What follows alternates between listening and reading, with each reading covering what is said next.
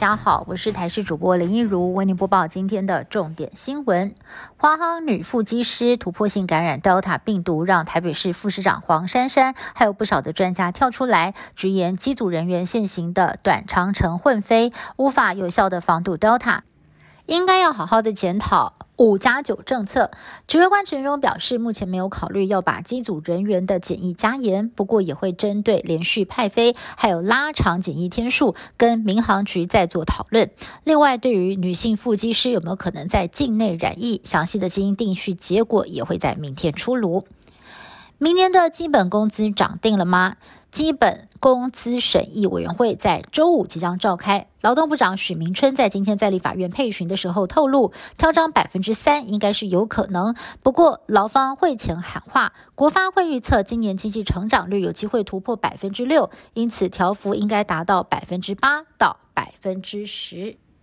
月薪的部分则是从两万四千元调整到两万五千九百二十元到两万六千四百块钱，时薪则是从一百六十元调整到一百七十三元到一百七十六元。但是资方期望完成解封之后三个月再实现基本工资调整，对业主的冲击才能够降低。今明两天都有 B N T 疫苗抵台，合计这两天估计会有百万剂。由于疫苗的到货量充足，指挥中心加开，让九月二十九号之前完成 B N T 登记的六十一到六十三岁的民众上平台预约。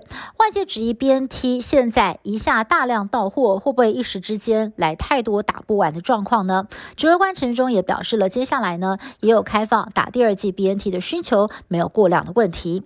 另外，陈忠在昨天喊出，只要第一一剂疫苗覆盖率达到七成，就能够在松绑防疫规定。而以目前的施打速度来看，最快在十月十六号有望达标。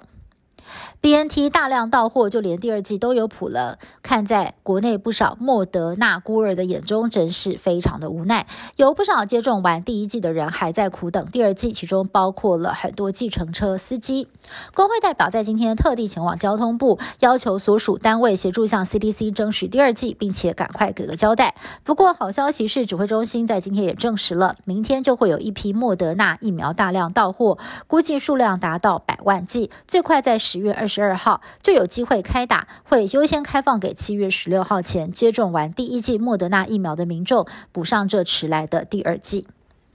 加拿大总理杜鲁道在六号寄出新规定，称得上是全世界最严格的疫苗强制令，不但要求搭乘陆海空交通工具的时候，旅客必须呢要。出示完整的接种证明，联邦政府员工也不例外。而且如果不遵守规定，恐怕要被迫放无薪假。美国洛杉矶也有严格的规定，预计从十一月份开始，民众进入餐厅、电影院，甚至是法廊，都要出示接种证明。美国中情局 CIA 遭到《纽约时报》踢爆，上周曾经罕见的发出最高机密电报给全球各地的驻点特工，警告最近几年有数十名线人，要不是被抓到灭口，就是遭到策反，成了双面间谍。推测原因是在审查线人背景时不够严谨，再加上太过信任线人所导致。《纽约时报》更推测，俄罗斯、中国、伊朗跟巴基斯坦常年锁定 CIA 情报来源，再加上。让生物辨识技术大幅进步，让他们揪出美方线人的实力大增。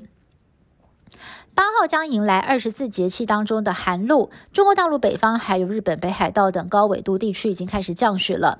北京高海拔山区白雪皑皑，河南气温骤降，有骑士索性裹着棉被上路。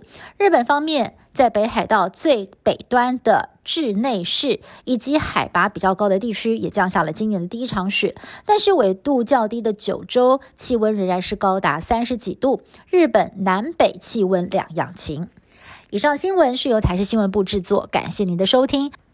更多新闻内容，请您持续锁定台视各节新闻以及台视新闻 YouTube 频道。